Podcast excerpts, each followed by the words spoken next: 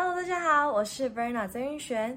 爱在发酵，你让我笑，也会让我不知不觉忘记时间。Yeah! 你现在收听的是华冈广播电台 FM 八八点五。我们的节目会介绍各式各样的酒吧和咖啡厅，希望大家可以透过我们的节目，在结束一天忙碌的工作之后，找到一个好去处释放压力。另外，我们也会分享有关咖啡和酒的小知识，让大家可以更了解咖啡因和酒精的世界。酒店咖啡包，走店全都教。我们的节目可以在 First Story、Spotify、Apple Podcasts、Google Podcasts、Pocket Casts、Sound Player，还有 KK Bus 等平台上收听。搜寻华冈电台就可以听到我们的节目喽。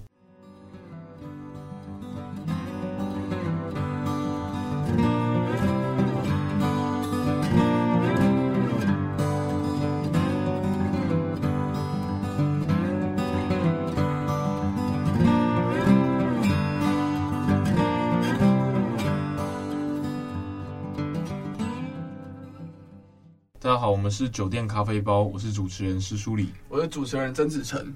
那我们会做这个节目呢，主要是因为两个主持人都蛮喜欢去咖啡厅还有酒吧。那去过的咖啡厅也不算少数，所以想说透过这个节目可以推荐给大家，说全台各地有哪些咖啡厅是我们推荐的，然后也觉得说风格是很不错的，可以提供给大家去做选择。那因为两个主持人也都偏爱喝，这样像是施书礼常常在家孤单的喝酒，那我本身呢也蛮常在家自己孤单喝酒的，就会觉得有时候就会觉得很寂寞这样。那为什么不一起喝？两个人喝还是会觉得寂寞，还是会寂寞。所以要去哪里？要去酒吧。所以，与其自己一个人孤单在家喝酒，我们不如到外面的酒吧，跟自己的朋友或者是不认识的陌生人把酒言欢，抒发一下平常工作上的压力。那我们也会介绍一些台北市的酒吧，然后让我们的听众能在周末的时候有一个好去处，可以释放压力。这样，我们今天会介绍的咖啡厅有。台北市的教父咖啡，还有东海岸的逐浪咖啡。哦，东海岸的逐浪咖啡，那两间呢都是属于这个完美景观餐厅。然后刚好呢，两位主持人又都各自在这个咖啡厅工作过。是主播就是在这个教父咖啡打工过，那曾主播就是在这个逐浪咖啡厅打工过。这样对，所以我们对于这两家的咖啡厅呢，不管是内部外部的运作，都是相当了解。所以我们才会在第一集的时候拿出这两间咖啡厅来跟大家分享。没错，那首先呢是台北市民生社区里面的教父咖啡，它其实是近几年才就是创建在民生社区那边。我其实是在它开店大概半年之后去工作的。我觉得这家咖啡厅的风格它有比较特殊的几点，就是第一个是它的外观，也就是。它最吸引很多的年轻族群会到那边去进行用餐，然后拍照的一个特色。它的外观就是有点像那种街头欧洲风，你光在外面拍照，你会感觉好像就是你在身处巴黎。它还有一个红色的电话亭，那个应该也是就是近期大家就是冲着那个咖啡亭去拍照。大家可能不知道是那个电话亭一开始不在。那好像是后面才收购进来的，那个其实蛮好买的，就是一个噱头，也可以算是一个噱头，因为它其实就是一个剧场道具。但是我觉得那个电话亭算是蛮加分的，就是对于说这种街头欧洲风。那再来就是呢，我觉得还有一个特色是服务人员，打工的不太算，但是我们的厨师都是外国人，我都只能用英文去跟他做沟通，然后包含我们点餐什么，我们都只能用，就是客人点完餐，我们用英文。我们点餐之后会有明细跑出来给厨师去看，上面是写英文。可是如果客人有一些特殊要求的话，我们都需要再用英文去跟厨师做沟通，这样子。咖啡的部分就是我们的咖啡不普通又蛮普通的，就是我们的咖啡豆其实用的是蛮好的，因为我们其实是用那种意式咖啡机，对，就是磨成粉嘛，然后压上去用冲的，压上去用冲的，对对对，那其实就是。大同小异，就泡出来的人大同小异，因为那都是机器在做。对，就直接用机器冲，所以其实也没有说谁做的特别好，谁做的特别差。但是我觉得最大的差异性在于拉花，就是我进去之后，其实学最久，然后也是到离开之后都没有学好，就是拉花。哦，你们服务生需要会拉花？也不一定要会，嗯、但是因为我那个时候是跟就是上面一些经理啊，然后同事蛮好的。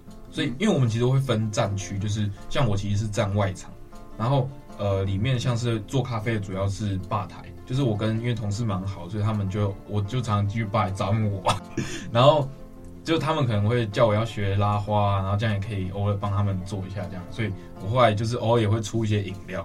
那你觉得你们店里面有没有什么特别有名、特别特殊，就是一定要去吃或喝的东西？有，我们交付咖啡有一个最好吃，也是我觉得蛮有特色的一道菜，就是辣味鲜虾饼面。它是算是最多人来点的意大利面，对，因为我觉得它的口味蛮特殊的，它是有点奶香味，然后它又有明太子，对，然后所以所以我觉得它整个口味吃起来就是你在外面的。意大利面餐厅通常是不会吃到。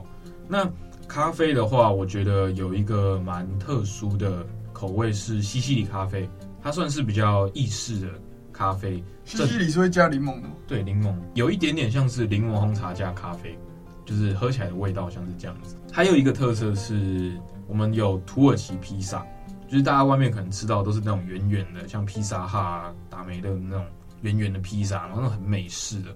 可是我们除了包皮的那种意式披萨之外，我们也有就是土耳其披萨，它是一个长条帆船型的披萨。然后我觉得我们里面有一个口味就是肉酱的那个最经典的，它是也是蛮多人来就是冲着这道餐点来我们交付咖啡里面用餐的原因。那土耳其披萨有没有什么特别的烹饪方法跟普通的披萨不一样？这样怎么说呢？它的擀面皮方式，因为一般的披萨可能是直接一团。然后你去擀成整个整片是圆的，那土耳其因为它是帆船型，所以其实它是厨师就是手工用面皮，除了擀之外，他还要去捏那个形状。然后它中间的皮会比较薄一点，外面外面后面的那层皮会比较厚。那我自己吃起来，我是觉得它跟一般的披萨不太一样，是它中间有馅的地方是很软嫩。然后在外面皮比较厚的地方又是很 Q 弹，呃，外面一般就是连锁的披萨店，他们可能烤出来会有点脆脆的，然后又有点干柴。可是我觉得土耳其披萨它吃起来就是比较软嫩跟 Q 弹，就是如果大家有兴趣的话，都是可以去吃看这一道料理。好，那就换我介绍，就是我要介绍的是位于台东东海岸上面的逐浪咖啡厅。这样，那它的地理位置呢，其实有点偏远，就是你要从市区大概花个。半小时这样开车才可以到那个地方。那我们先讲它的外观好了，就是逐浪咖啡厅它的外观其实就也是像欧式建筑这样。然后它大概分成三个部分。你一进去的右手边那栋建筑主要是在制作饮料跟制作餐点的地方，然后还有员工在备料的那些地方。这样那栋的另外一边就会有一间玻璃屋，很特别，它是四周的墙壁全部都是玻璃，然后屋顶是铁皮的这样。就是从外面看的话是蛮漂亮的这样，然后在玻璃屋的中间有一个楼梯，然后它可以走下去，就会连接到下面的户外吧台区。然后户外吧台区其实就是在室外，然后有可以坐吧台的地方，然后也有有沙发区，可以让你躺在那边懒挪这样。我们再从八台区，它就直接连接到政府做的海边的那种木栈道，就是你下去就可以真的直接在海边游玩。那我觉得我们店里面。比较有特色的地方就是它有一个荡秋千，然后它的座椅的部分是透明的亚克力，所以它就是很多网美会想要去那边拍照打卡的一个地方。它就有点像是就是蛋的形状，它只有半个，坐在半颗蛋里面。对，坐在半颗蛋里面，很多网美都会拍照。对，这样觉得荒谬吗？不会啊，我如果是我去的话，我也会蛮想去拍照。那我觉得我们店的特色就是它就在海边而已，那是一个护渔区。就是下面海边真的有很多鱼，这样就是一个非常风景非常漂亮的地方。那我们店里面的招牌特色餐点就是饮料的部分，就是夏天的时候，蛮多人会点芒果冰。它真的就是新鲜的芒果进去冷冻之后，冷冻完出来直接打，没有加水。然后这是饮品，就是比较特色的地方。那咖啡就是都一样嘛，也是用机器冲，就是意式那种机器。所以其实咖啡也没有什么特别大的区别，就是主要也是看店家怎么选豆子这样。然后餐点的部分，就我觉得比较有特色的是我们的松饼，它可以有枫糖，然后也有蜂蜜，然后巧克力，还有原味这样。然后重点是那个松饼是爱心形状的，你知道那种网美网帅看到那种东西直接受不了，直接拍照。最好是情侣去了。对对，如果是一个人的话，建议不要点松饼。就是这间店，我从高中我还没有在那边上班，我就一直都在去。就是海边的咖啡厅，永远是我觉得在我家乡就是最 chill 的地方。然后虽然说我也都是单身的时候去，没关系，我们还是可以吃松饼。没错，我觉得这种在海边的咖啡厅其实真的都很棒，因为你可以边喝咖啡，然后边看到海海岸的景色，就是那个心情其实是就是蛮舒适的。你可以抛开你平常上班上学的一些烦恼，这样暂时忘掉。那你们的咖啡厅是有那种用餐时间限制吗？因为像我们教父的话，可能就有两个小时的用餐时间限制。我记得我那时候上班的时候，很像也是两个小时。可是如果那天的客人没有到非常多的话，我们也不会特别赶客人。可是如果就是客人稍微多一点，可能不到两个小时，我们就 我们就在赶客人。为什么？为什么可以？啊啊！就你就不要管啊，就赚钱啊！而且就是以我打工的角度来说，我那个时候在暑假工作，我真的觉得观光景点的咖啡厅真的超级忙碌。就是我们店内应该算比较大的咖啡厅，它有它有到四十桌，然后。可以坐超多人，然后真的是翻桌都翻不过来那种。然后那时候的服务人员只有大概外场只有三个吧，然后我们就要一直这样去收桌，然后还要打扫、送餐，然后还会遇到 OK。哦，还有一个很特别的，我们那边的外场服务生要去备料。你们要去内场备料？没有，我们就是在比如说有空的时候，我们就要在店长他们做咖啡旁边的桌子上面。就是要备他们餐点的料，可能就是要分那个薯条啊，因为薯条不都一大包的，对，我们就要把它分小包装、小包装这样，然后让厨房的人可以去炸，直接炸抓那个分量，然后我们还要负责切香肠、切培根，就是帮那些，因为我们店内有意大利面，就是帮那些餐点备料这样。这也算是竹浪的一个特色。对，就是可能你们会吃到一些烟熏培根、烟熏香肠，因为通常我们外场来讲，因为我是做外场。我们通常不会去帮厨房里面去做备料的动作，就是我那时候还要包什么鸡米花啦，然后鱿鱼啊，因为我们店内炸物也是很多。然后你都边抽烟边做的？没有没有没有，那都是上班前抽烟都是上班前的事，我上班期间绝对没有抽烟，不要污蔑我。那你们有没有吸烟区？我们没有吸烟区，但你们整家餐厅都可以抽烟？没有，我们餐店内不能抽烟，店内不行。我们要抽烟的话，只能走。你只能到店外，或者是走到就是政府的那个海边的那个步道上面才可以抽。就是我们店内建筑内完全不能给你抽烟，就算是户外的那种用餐区也不能给你抽烟。也不可以。对对对。如果你们真的非常讨厌烟味的话，去教父咖啡要小心选择，因为我们在店外面就是在人行道那一块是有设立吸烟区，就是我们所谓户外的一个位置。那如果说你真的很受不了烟味，因为其实我们店算蛮小的，它就是在台北市一个转角的小咖啡厅，外面的人在抽烟，烟味是会飘进去，所以其实我当时在工作的时候是有蛮多客人跟我反映，但是其实我们身为店家也，也就是我们没有办法去赶客人，我们只能请客人就是不要在门口，就是里面跟外面的一个交界处做抽烟的动作。那但是因为也有蛮多的一些，不管是年轻人或是。年纪比较大一点，就是会在外面抽雪茄，那雪茄的味道其实更重更浓。然后，但就是因为我们还有提供那个雪茄缸，就是跟一般烟灰缸不太一样。对，所以其实蛮多那种喜欢抽雪茄的客人也会来教父咖啡。所以各位如果是带小孩或者是本身是不喜欢烟味的话，我觉得去教父咖啡可能要。小心选择。那你如果真的还是想去试试看，那你也可以就是先打电话跟他定位说，哦，你想要里面一点的位置。那其实里面的位置就不太会闻到烟味。哇，那教父咖啡根本是完美咖啡厅 A.K.A 雪茄馆。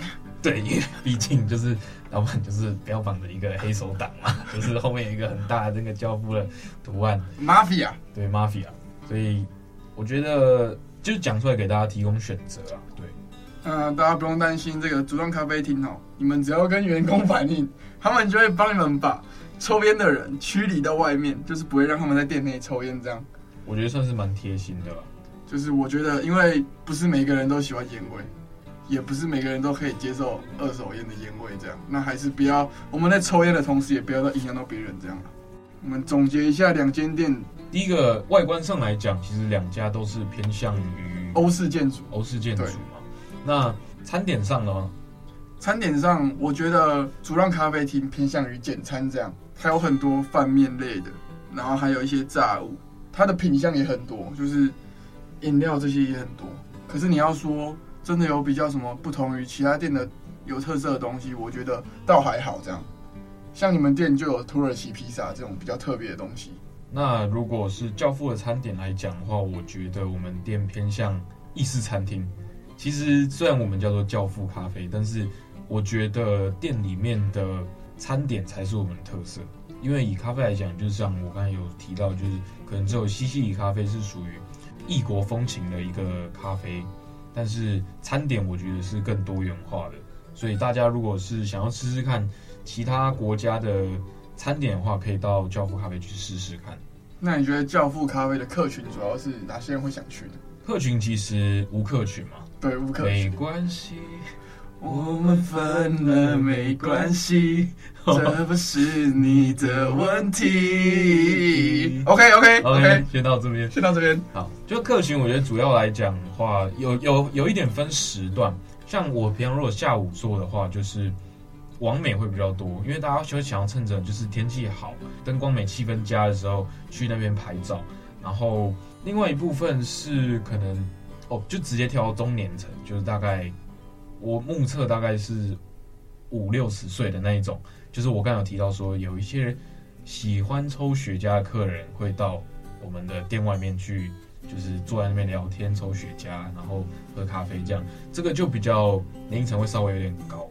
那还有一部分是住在附近的居民，就是可能假日晚上的时候会带着小朋友来这边用餐，所以其实我们客群算蛮广。那我觉得我们店呢，就是主要分为两个部分这样。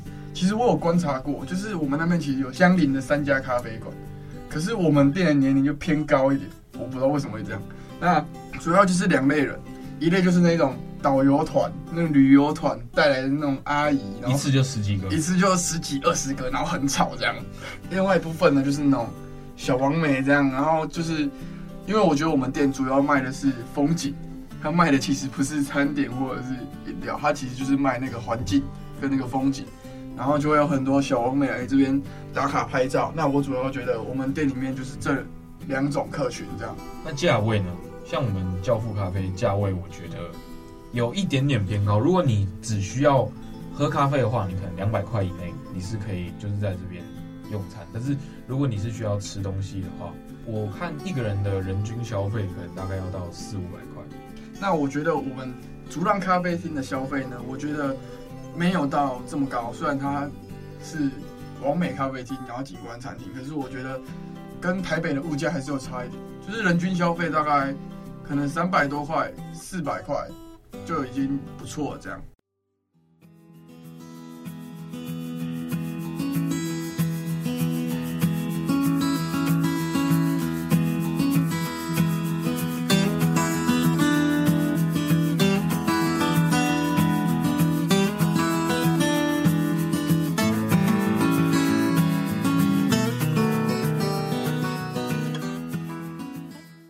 那我们今天要介绍的酒吧是。In House 就是两位主持人都有一起去过的这样，没错，还有我们的台长。对，那 In House 因为我们是其实也是最近才去的，大概是几个月内的嘛。它是位于台北市信义区的一家小酒吧。它在之前其实我在上一次去的时候已经是大概高中的时候，那个时候我成年了。那个时候我去 In House 的时候是蛮多的学生的。对，但我不知道他们成年了没有。但我自己去的时候是已经成年了。我那个时候对 In House 的印象是客群都很年轻，然后我觉得以酒来讲也蛮好喝的，而且他现在是有换过位置的。之前是在那个现在 Icon 的后面的一个转角，以前 In House 在那个转角那边。那现在 In House 有搬家，就是搬到可能。离它原店大概五十公尺处，它其实是有放一个招牌。那如果大家想要去试的话，就是可以依循着那个招牌找到现在 In House 的店处这样子。我觉得我去的时候，因为师叔以前有跟我讲过，那边的客群偏高中生，年轻，对，偏偏年轻。可是我自己观察，因为那次是我第一次去，所以我去的时候，我自己观察是比较像大学生，高中生反而没有到那么多，可能换个位置，换个客群这样。我觉得有可能是他之后开始抓了，就是开始会抓，那些虾妹虾弟。如果说有一些看起来比较。就配茶辣配茶辣的，就会就是说，阿斯巴辣这种，就阿斯巴辣就会或者说，哎，那个弟弟妹妹啊，你们几岁啊？哎，那个可以借我看一下证件吗？然后我们就 hashtag 零六零七。对，所以我觉得啦，就是因为我高中去的时候，他真的就是看起来都差不多年龄层，然后哎，甚至还有旁边隔壁桌一些认识的，哦，你们也在这，隔壁班的怎么也在这边，哦，对。而且其实我，因为我现在去过两次，就是刚好是他搬家前、搬家后。那我自己的感觉，其实我更喜欢他搬家前的样子，因为他搬家前呢，在户外的那一区算是蛮大的，然后他户外那一区也是吸烟区，而且我去的时候是冬天，它冬天的时候会有放那个暖炉，就是你有我那天有看到高高的那个，对，每一桌旁边都有一个暖炉，就是我觉得在冬天，如果大家一起在就是这个。寒风刺骨的晚上，一起去喝杯小酒取暖。对，旁边有一个暖炉，我觉得真的是是蛮加分的啦。好，那我们讲一下店内就是我们用餐的品质。这样，你那天喝了什么？我那天喝椰歌棒，是台长多点了，然后是秦通宁哦，是秦通宁，是秦通宁，晴通宁好，台长就很奇怪。就是就要点两杯秦通宁，自己又不喝，然后丢给我喝这样子，就是拉拉酒嘴。然后你那那个时候是 whisky shot，然后你有喝一个有玫瑰味的那个，我也是喝了一杯椰哥棒，然后一杯 Long Island，然后一杯新加坡司令。新加坡司令就是那个有玫瑰味的，很像很像就是那个。我觉得我那天到 In House 的体验是，我觉得我点的酒都没有踩到雷，我点的酒都还蛮好喝的。我自己喝是因为我觉得就讲椰哥棒。椰哥棒其实不会出错的东西，对，它很难踩，因为因为它不是自己调的，对，它就是两个东西加起来，对对对对，一加一你就是等于二嘛，对，你很难变成其他的东西，所以要把椰哥棒做的难喝，其实也不容易。那我觉得像台长帮我点的那一杯情通宁，嗯，我觉得那一杯喝起来呢，就是酒味不会到太重，就是如果不是很能接受酒精味道的人可以试，但是它有一点苦味。是那种柠檬的苦味，然后有一点酸酸的。我觉得你如果不喜欢喝甜，然后也不喜欢酒味的人，你可以试试看晴通宁，它不会太甜，然后有一点酸酸，然后带一点柠檬皮，会有一点苦味。就是如果喜欢这种口感的听众是可以去试试看。那我那天喝到比较有印象的，其实就是新加坡司令这样，它的基酒是琴酒，然后它还会有加西林樱桃酒。君度橙酒、班尼迪克汁、柠檬汁、凤梨汁、红石榴糖浆、安格斯苦精，然后还有苏打水，就是它的成分其实是非常多的。然后变成说这一杯调酒，它是一个比较有深度的调酒，它主要是有一点酸甜果汁的风格，就是喝有水果的香气这样。可是它同时还有加了像是琴酒、苦精这些等，就是草药系的材料。就会让它的深度又更丰富。我那天喝的那一杯晴通宁，就是它的基酒是琴酒加上通宁水，然后还有柠檬片，对，就这样子就会变成一杯晴通宁。那我觉得就是它的口感喝起来是带点苦味，然后不会太甜。所以如果说你们是不喜欢有酒精太重味道的人，可以试试看这一杯调酒，就是它会有带一点柠檬的苦，还有酸。然后还有晴通宁有一点点甜，但是我觉得都是因为我自己也是不喜欢喝太甜东西的人，所以我觉得这一杯算是不错。但那一天我喝的时候是苦味有点重，所以喝到后面其实有点难受，我就觉得太苦了。对，所以我觉得不然你可能是可以是把那个柠檬片拿掉，觉得可能喝起来会比较舒服一点。